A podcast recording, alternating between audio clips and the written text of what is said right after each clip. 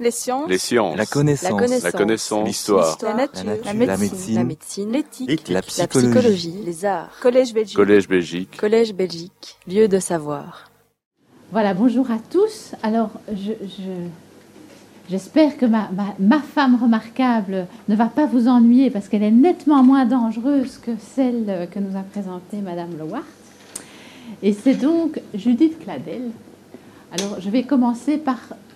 non, euh, je, vais, commencer par un aveu à son sujet et surtout à mon sujet, c'est que je l'ai découverte, Judith Cladel, euh, en découvrant des hommes. Elle était cachée derrière les hommes et c'est parce que j'étudiais les hommes que je l'ai vue, elle. Euh, Judith Cladel a été la maîtresse pendant, pendant, ou pendant longtemps, pendant une vingtaine d'années, d'Edmond Picard, qui était de loin son aîné, que vous voyez là, et sur lequel je travaillais, je faisais sa biographie. Et euh, en, voulant, en travaillant sur Edmond Picard, je suis tombée sur Judith Cladel en ayant d'abord l'impression, d'une manière un peu traditionnelle, ben, en fait c'est Edmond Picard qui a fait Judith Cladel. Et à la fin, je suis pas sûre que ce n'était pas le contraire. Enfin, ça, c'est ce qu'on va voir. Et euh, Judith Cladel, je l'ai découverte comme ça. Et aussi, euh, bah, vous savez, comme c'est dans la recherche, hein, on creuse et puis on tire un fil et il y a plein de choses qui, viennent avec le fil. C'était aussi la tante de euh, l'écrivaine belge Dominique Rollin. Donc voilà, c'était, c'est quelqu'un d'oublié. Est-ce que quelqu'un ici dans la salle a déjà entendu parler de Judith Cladel Non? Oui? Personne? Bon, d'accord. Donc vous, ne savez rien. Alors c'est encore mieux, je vais, euh, je vais vous la faire découvrir.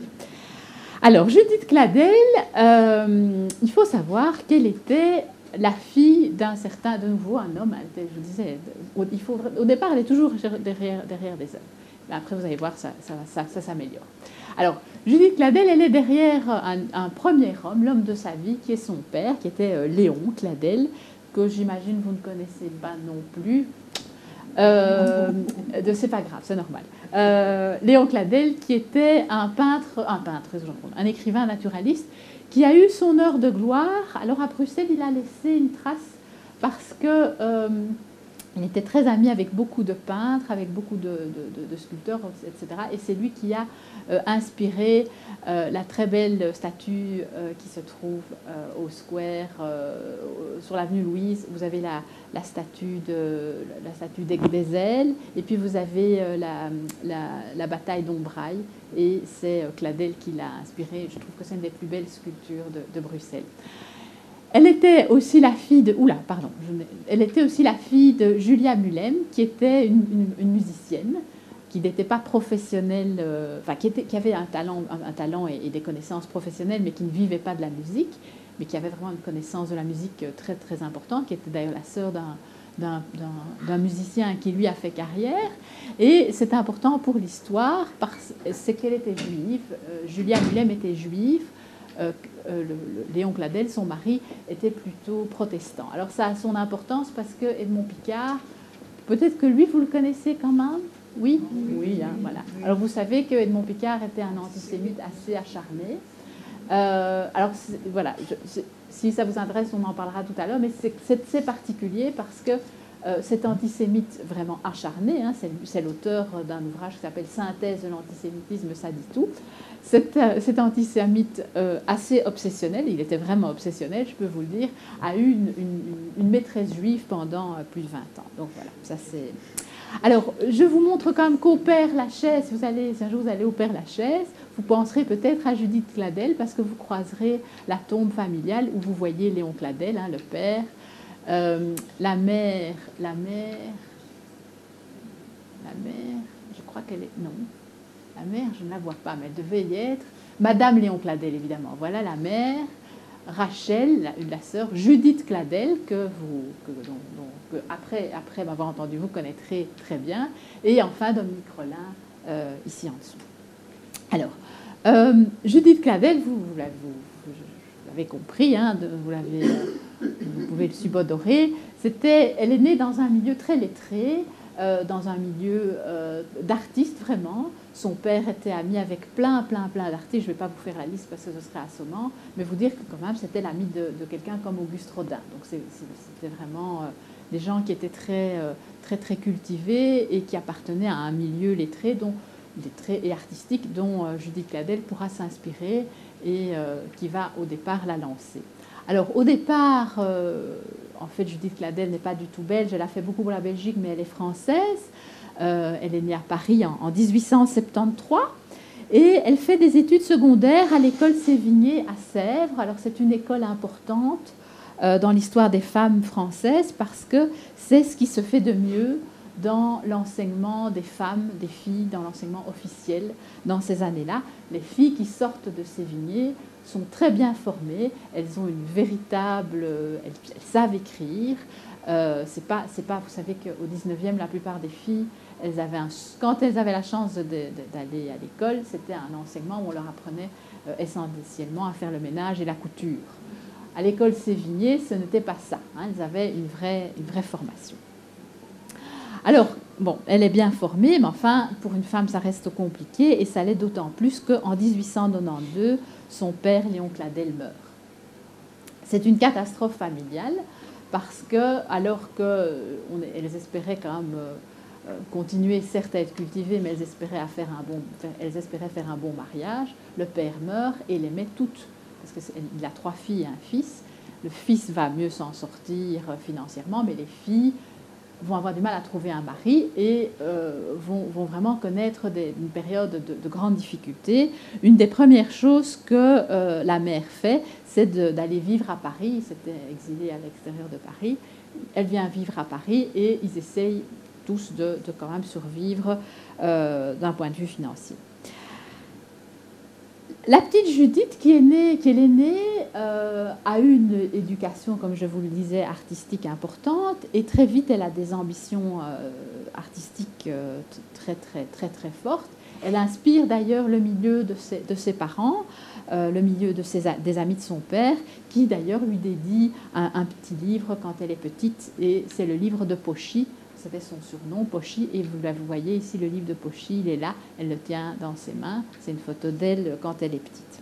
Alors elle, a envie d'être écrivain, et en 1893, elle écrit euh, une pièce de théâtre qui s'appelle Le Volant, euh, qui est jouée par le théâtre de l'œuvre, qui à l'époque, on est en 1893, est ce qui se fait de mieux dans le théâtre d'avant-garde, dans le théâtre qui compte. Hein, certains d'entre vous connaissent sûrement le théâtre de l'œuvre.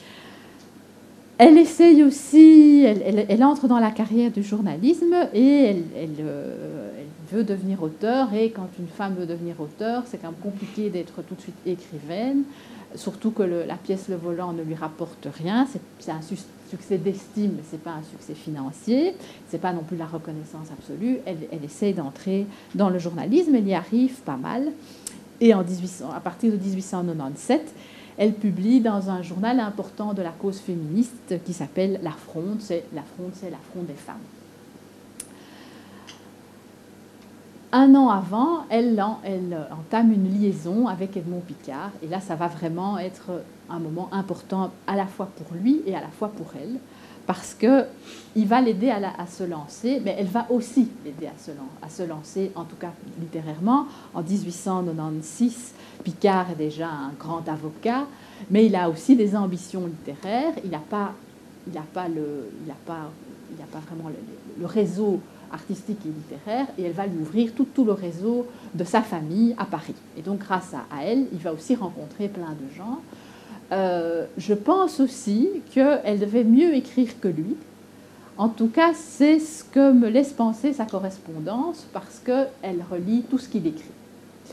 Euh, et elle le relit pour le français. Et il est vrai que Picard a une, langue un petit peu, euh, parfois un petit peu surprenante, et il n'était pas toujours euh, tout à fait, il n'était pas toujours très ami avec la syntaxe, et je pense qu'elle a fait beaucoup pour lui. Alors, quand je vous dis que, je sais tout ça, c'est parce que c'est une source pour les historiens extraordinaire. Judith Cladel et Edmond Picard ont entretenu toute une correspondance pendant une vingtaine d'années, et ça correspond à un millier de lettres essentiellement des lettres d'amour qui se trouvent ici à Bruxelles et que j'ai eu la chance de lire. Euh, alors, malheureusement pour les historiens, on a les lettres de Judith Cladel, mais on n'a pas les lettres d'Edmond Picard. Euh, voilà. excusez-moi, c'est le contraire, pardon. Excusez-moi. On a les lettres d'Edmond Picard, évidemment, puisque Judith Cladel a gardé ses lettres. En revanche, Edmond Picard, qui était marié et avait des enfants, c'est bien gardé de, de, justement garder, de préserver ces lettres qui pouvaient être dangereuses. Et il le dit, il dit d'ailleurs dans une de ses lettres très romantiques, je relis, je relis plusieurs fois ces lettres, et puis ensuite euh, je les jette à la mer et euh, elles sont emportées par les vents et par les marées, etc., Donc il en fait quelque chose de poétique, mais pour nous, historiens, c'est vraiment triste parce que a, dans cette histoire d'amour, on n'a pas sa voix elle, ce qui est souvent le, cas de l'histoire des femmes, évidemment. Toujours est-il que, et c'est ce dont je vais vous parler le plus, elle écrit en 1904 un roman euh, en grande partie euh, autobiographique qui s'appelle Confession d'une amante. Alors c'est un, roman passionnant. Moi je trouve qu'il faudrait le rééditer. je suis très heureuse d'en parler avec vous. Alors une première lecture euh, laisse penser que c'est le roman classique de l'initiation amoureuse de la jeune fille qui est un peu niaise et qui rencontre le grand homme qui l'initie à l'amour, qui lui fait découvrir son corps, enfin, une histoire assez classique. Hein. Euh, alors, effectivement, c'est ce qu'elle vend à Edmond Picard. Hein, clairement, c'est un roman à clé. Le grand homme plus âgé qui l'initie à l'amour, c'est Edmond Picard. D'ailleurs, dans le roman, il s'appelle euh, Élisée Perrier, c'est les mêmes initiales. Dans le roman, c'est un grand, c'est un grand acteur. Euh, et euh, dans, la, dans, la, correspondance entre Edmond Picard et Judith Cladel, on voit qu'il lui a donné, il lui a donné plein de conseils et c'est lui qui lui donne l'idée d'appeler, de, donner comme titre de chapitre, trois chapitres, une trilogie, l'innocente, la demi-vierge et l'initiée. C'est tout un programme. Euh, ça, c'est une première lecture et c'est ce qu'elle a vendu. Je pense, quand on voit la correspondance, elle a vendu elle a vendu ce qu'on avait bien envie d'entendre pour une femme, c'est une femme qui se fait initier par un homme. Quand on lit le roman, il y a beaucoup plus de choses dans ce roman, et c'est un, le récit autobiographique d'une femme peintre, et c'est une femme qui parle des femmes et qui parle surtout des hommes, et comment euh, elles font quand elles sont femmes pour essayer de manœuvrer, alors que leur marge de manœuvre, elle est quand même très très réduite. Euh, alors, je vais, je vais, je vais, euh, donc je vais vous parler de ce, roman et je vais pas mal la citer, mais bon, comme je vous le disais, on a peu de traces d'elle, donc je suis contente de, lui. C'est un des, un des, seuls romans où elle parle d'elle, c'est le seul d'ailleurs toutes ses lettres ont disparu. Il, reste ses essais, mais elle ne parle pas d'elle, comme je vous le dirai tout à l'heure. Ce roman, ben voilà, c'est la, voix d'une femme euh, qui, qui, nous, qui nous arrive de la fin du, 19e, 19e, début 20e. Alors, ce qu'on voit très fort dans le, dans le roman, ce qui est très présent, c'est qu'elle fait tout un, elle, elle, fait tout un travail pour sortir de sa condition, c'est très clair. Il y a de longues pages sur la torpeur. Elle est malheureuse, elle, explique sa jeunesse, elle est malheureuse, elle s'ennuie. Et donc je vous ai mis quelques passages qui sont très très évocateurs. Ce que j'aimais le plus, c'était lire et jouer dans mon vaste jardin, lire surtout, lire passionnément jusqu'à l'oubli du réel et l'hallucination. Et elle raconte l'insoutenable l'été à Moissac, c'est quand, ses parents n'étaient pas encore revenus euh, à vivre à Paris. Impossible de sortir sauf le soir. Des journées de vie comateuses derrière les persiennes closes et là les souvenirs, les rêves harcelants, me jetant dans la déroute qui suit les tensions stériles. Monotone et même fastidieux ce train-train départemental pour une adolescente que visitent volontiers les rêves et les espoirs, insuffisamment animés par les sorties du dimanche chez ma tante Eugénie à Toulouse, dans un appartement morose à odeur de drogue et de lavande. C'est pas drôle. Hein Mais elle a le sens, elle a une belle plume, hein, parce que la, lavande, on la sent, hein, je trouve c'est, euh, excusez-moi, c'est la, torpeur, c'est aussi l'abrutissement. Il y a de nombreuses pages sur, l'abrutissement, tout ce qu'on fait pour qu'elle elle, décolle pas. Euh, elle, elle, explique Il est vrai que notre existence rustique me procurait peu de distractions. Maman, heureuse de me posséder après ces longues années d'internat, m'initiait au ménage sans que ses conseils comblassent mon cœur et mon intelligence tendue comme des vasques vers je ne sais quelle manne convoitée. Donc elle continue à s'ennuyer. Et elle n'est plus explicite un peu plus loin. Hélas, tant d'aspirations vers un but digne d'elle ne se réalisaient pas. Je ne sais que devenir. Être peintre fut dès l'enfance mon rêve, contrecarré par l'obligation des études auxquelles je garde une, rencontre une rancune. Je possédais, une certaine facilité de dessin et de coloris que me procurait l'admiration ou l'envie de mes compagnes de classe, et je souhaitais travailler sérieusement. Je désirais suivre les cours des beaux-arts à Toulouse. Trop content de m'avoir, mes parents n'y consentirent pas, et l'idée de les quitter balançait mes voeux. D'autre part, la grande vieille maison de Moissac, nous appartenant, nous appartenant, le monde de livres d'instruments de laboratoire que papa y avait casé lui faisait entrevoir un changement de local en véritable cataclysme. Il ne fallait donc pas y compter. Je me résignais mal. Quand je réclamais des professeurs, mon père s'écriait Pourquoi faire? Pour te gâter Fiche-moi tout ça au diable et travaille seul. Là, vous voyez deux choses importantes, classiques, qu'on sait ça pour l'histoire des femmes et, certainement pour l'histoire des femmes écrivains et artistes. Il y a deux choses qui leur manquent c'est texto ici. Primo, une chambre à soi, hein, comme l'a dit Virginia Woolf. Son père prend toute la place, elle ne sait pas où, travailler, elle n'a pas d'atelier. Donc, primo, une chambre à soi. Segundo, l'apprentissage. Elle aimerait bien apprendre à peindre. Elle sait qu'elle doit qu'elle ne va pas l'apprendre tout seul parce qu'elle sait toute seule, pardon, parce qu'elle sait très bien que ses amis euh, ont, été aux beaux-arts, enfin, les amis de ses parents plutôt euh, artistes, ont fait de bonnes études qui leur ont permis de, percer. Elle sait qu'elle qu'elle doit passer par là et elle n'y arrive pas.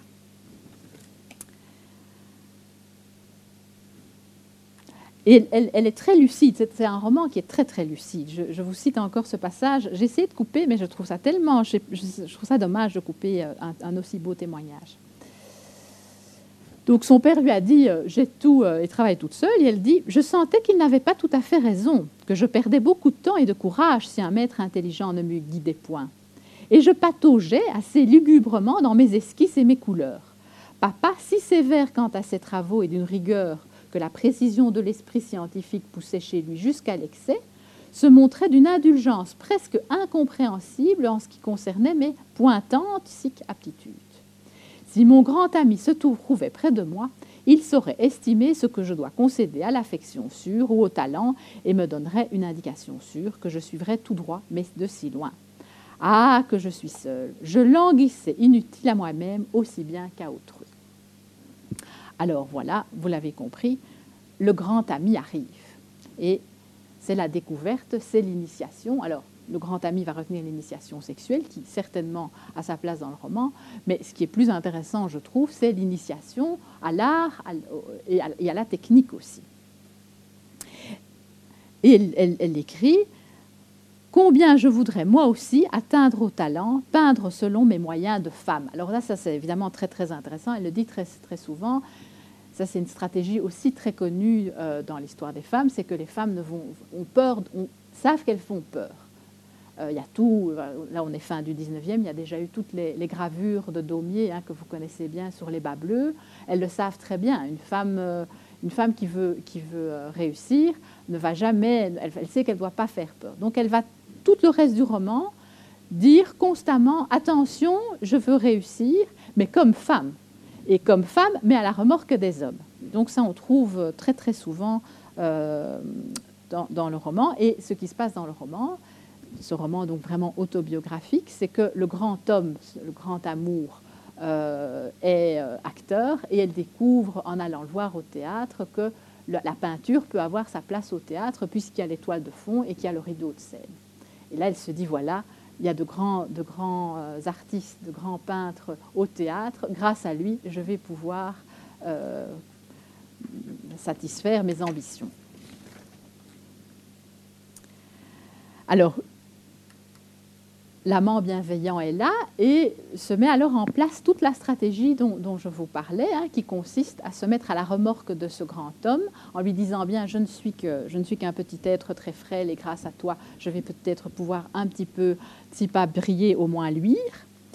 Euh, et cette stratégie est, en place dans tout le roman. je la, je la cite.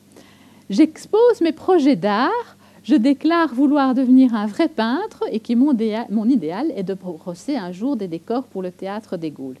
Et il lui répond C'est une idée originale de la part d'une femme. Mais si ça te chante, cultive-la tu as raison. Donc, il lui donne carte blanche. Et je, ça, se poursuit. C'est cela, il lui dit, fait de l'art. Les femmes ont tant à révéler d'elles. D'elles, nous ne connaissons presque rien. On peut exprimer son âme par un tableau aussi bien que par un livre. Vas-y donc hardiment. Tu dois mettre tout ton, dans ton art la même liberté que dans tes affections. Et cela nous rapprochera. Parce que dans le roman, on sent bien qu'il l'aide surtout parce qu'il veut la garder près de lui. Appuie ta jeune vie à la mienne. Tu ne peux croire quel réconfort j'y puiserai. Dans mon existence si touffue, je suis parfois très isolée. Encombrée de relations, je ne sais si j'ai un seul ami.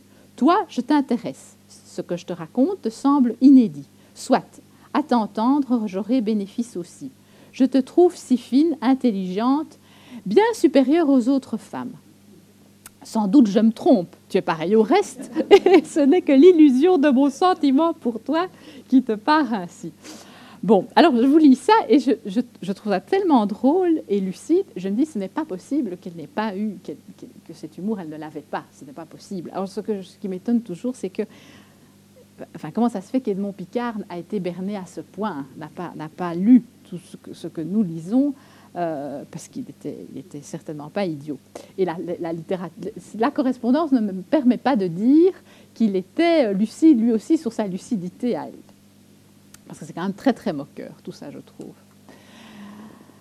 Alors, une dernière, une dernière citation que je trouve intéressante hein, sur, ce, sur, ce, sur ce, cette dynamique qu'elle met en place et qu'on peut vraiment comparer à. Elle, lui dit voilà, tu, es mon Pygmalion, je suis ta Galatée, et elle, joue vraiment là-dessus. Et, ils se disent l'un à l'autre dans le roman quand on aime, on rêve de se grandir l'un pour l'autre, disiez-vous. Je me sens forte, j'atteindrai au talent. Je vous aiderai à, réaliser vos visions d'art. Nous allons marcher ensemble, moi telle une barque auprès d'un superbe navire, mais vers les mêmes horizons. Vous voyez de nouveau la, même, la même idée. Et alors elle, se met toujours euh, un peu plus loin dans le roman. Elle, euh, elle va contempler, elle va au Louvre, et c'est pour elle un, une découverte absolue, elle est, enchantée, c'est le ravissement absolu de voir toutes ces œuvres d'art, mais elle précise bien qu'elle contemple ces chefs-d'œuvre contemplés sous votre haute et sûre direction. Toujours, elle, lui dit bien, ne, elle dit bien, ne, t'inquiète pas, je, je, sais bien qui est le navire et je sais bien qui est la barque. Alors, cependant, on voit quand même dans le roman euh, qu'elle essaie de s'imposer. Parce qu'effectivement, elle ne peut pas être trop barque non plus, sinon elle ne va pas aller très loin, elle s'en rend bien compte. Et donc, elle, met en place toute une... On voit dans le roman qu'elle essaie de s'imposer. Et, c'est ça que je trouve très intéressant dans l'histoire, quand on fait l'histoire euh, du genre, hein, l'histoire des relations entre hommes-femmes et comment les, les, pouvoirs essaient de... Enfin, comment les rapports de force plutôt euh, s'équilibrent. Euh, euh, elle, essaie de s'imposer, elle essaie d'imposer sa, voix. Et alors, il y a deux passages que j'avais envie de vous lire parce que je les trouve très significatifs de cette, dynamique-là, de cette stratégie-là. Euh, la première chose qu'elle fait, je vous ai choisi le, passage le plus significatif, mais dans le roman, elle essaie de montrer qu'elle sait quand même quelque chose. Et donc, elle, raconte qu'elle est allée voir son grand homme jouer euh, une nouvelle pièce. Et elle, raconte, euh, elle, écrit J'admirais cependant que je me rendais compte que vous n'étiez pas encore absolument maître de votre jeu. Il manquait au portrait le mûrissement qu'apporte seul le temps et l'habitude. On sentait trop la structure des détails juxtaposés en pierre de mosaïque, pas encore enveloppés de la désinvolture désœuvrée du génie. Et je me réjouissais de, me de sauvegarder mon sens critique à travers mon amour ne prouvait-il pas que j'avais raison aussi aux heures d'intégral enthousiasme? Donc là, vous êtes de manière subtile, pas si subtile que ça, de, dire que quand même, euh, elle, pourrait avoir son mot à dire. Mais justement, deux pages plus loin, elle entend, elle raconte qu'elle est dans le, théâtre et elle entend les critiques des autres. Et que se dit-elle? Elle, elle, écrit. alors elle reproduit les conversations du public et les critiques autour de la pièce et elle est très contente de dire qu'elle les partage. Et alors elle, écrit, j'ai paraphrasé le début, mais elle écrit qu'elle est heureuse d'entendre un homme défendre ses propres idées, et elle pense, comme je souhaitais précisément que la décence m'eût permis de le faire. Là, elle le dit clairement, les hommes parlent et elle se tait, parce qu'elle est une femme et ce n'est pas décent de dire ce qu'elle pense. Mais elle dit quand même, elle a écrit deux pages plus loin, que ce serait intéressant de l'entendre, parce qu'elle a des choses à dire.